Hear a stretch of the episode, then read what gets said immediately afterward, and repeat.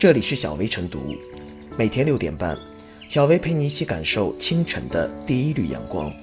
同步文字版，请关注微信公众号“洪荒之声”。本期导言：日前，一篇名为《重庆大学耗资六百七十万建了一座赝品博物馆》的网络文章，将开馆不久的重庆大学博物馆推上风口浪尖。该文作者。在参观博物馆后，发文质疑称，该馆所藏部分文物系赝品。目前，重庆大学已成立专门工作组，对该情况进行核查。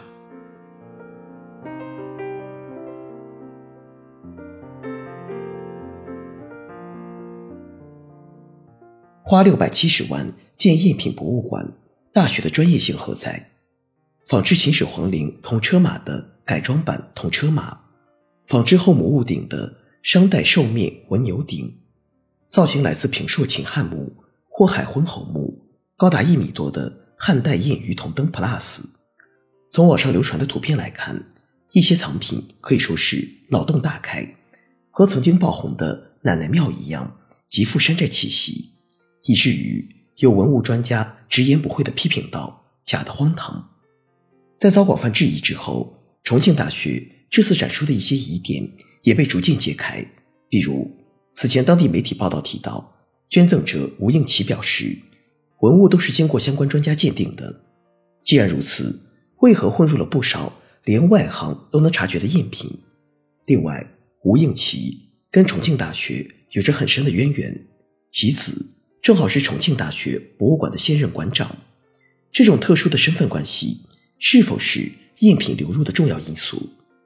按照常理来讲，赝品堂而皇之混入大学博物馆，要么是把关者专业水准有限，在鉴定上出现了看走眼的情况；要么是根本没有进行把关，睁一只眼闭一只眼。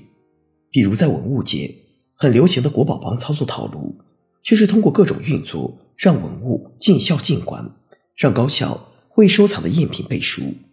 重庆大学赝品风波背后有没有这种？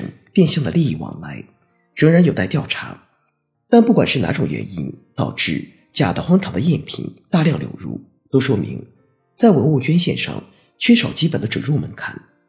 对高校来说，对文物来者不拒、囫囵吞枣的功利心态其实不难解释。一方面，文物收集，尤其是建设博物馆，需要大量的资金；另一方面，藏品的数量、博物馆的规格。就是能体现高校综合实力的重要参照，在这样的前提下，难免会出现饥不择食的现象，而如此功利心态，正中一些别有用心的捐赠者下怀。值得一提的是，面对铺天盖地的质疑，曾出席吴应奇捐赠藏品评估会议的一名重庆大学教授接受采访时辩护称：“把藏品捐献出来就值得赞赏。重庆大学发展了九十年。”还没有自己的博物馆，质疑者不应该把它扼杀在摇篮中。这种辩护经不起任何推敲。首先，本次捐赠背后到底有没有国宝帮那种拿高校门面为自己背书的利益意图，仍然有待调查。其次，高校不是菜市场，是拿着纳税人的钱搭建起来的教学和学术研究平台，必须要有专业的水准。尤其是重庆大学还是985高校，在接受文物捐赠上理应有严格的鉴定筛选，这绝不是吹毛求疵。不管怎么说，此次重庆大学赝品风波需要彻底的调查。往大了说，关乎大学的声誉；往小了看，也涉及到多达六百七十万的建馆资金是否合规的问题。而跳出来看，重庆大学招来的激烈批评。对高等院校是有利的警醒，饥不择食，来者不拒，都会拉低公信力。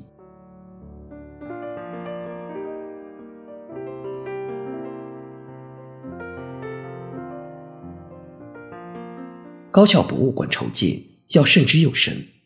公开资料显示，重庆大学博物馆于十月七日开馆，馆藏的三百四十二件文物由该校教授吴应奇捐赠，类别包括。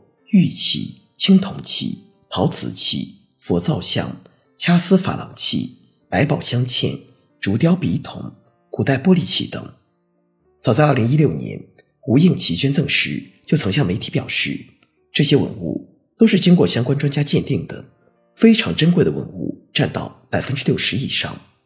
但打脸的是，这些吴教授口中非常珍贵的文物，竟然被一个业余爱好者打破了真身，被详细确切地指出了哪些展品是赝品，而这一打假也得到了不少业内权威人士的认可。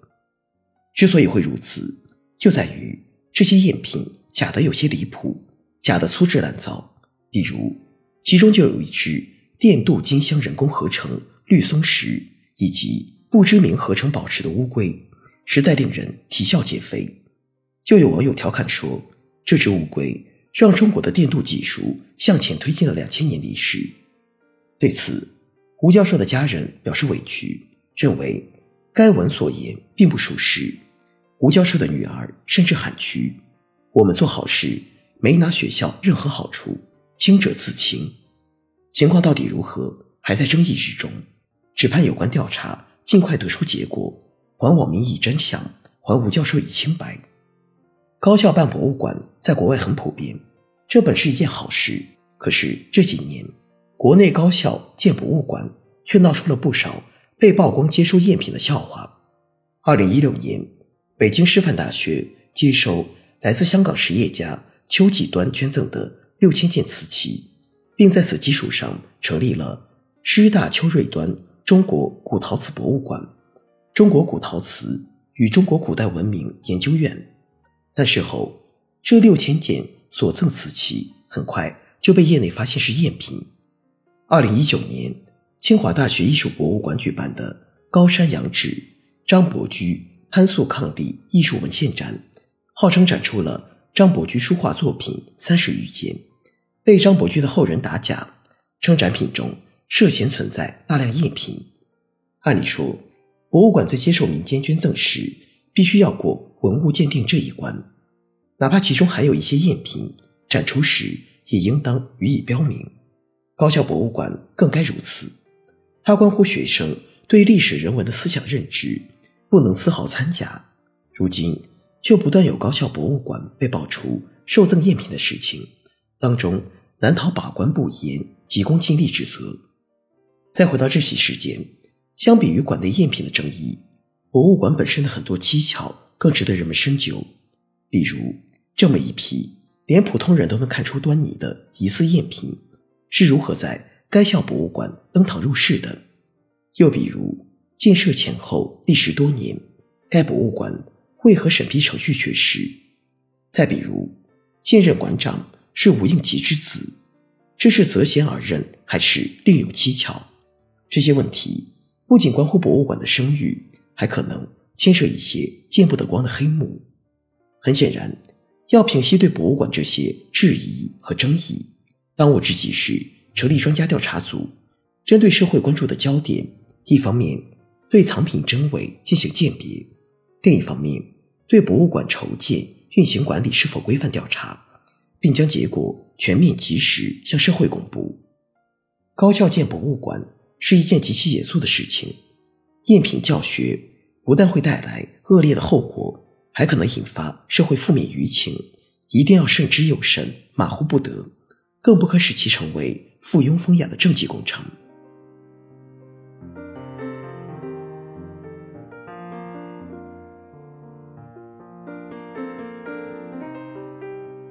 最后是小为复言，重庆大学假冒到荒唐的博物馆藏品，让不少网友看到后忍俊不禁。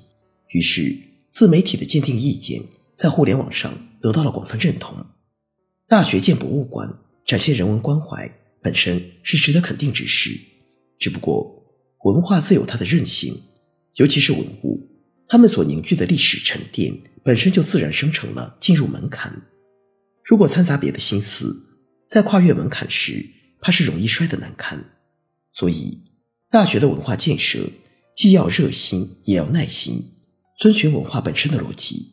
否则，风雅之事变成附庸风雅，对承载社会期待、展现学术严肃的大学来说，必定是一次沉重的挫伤。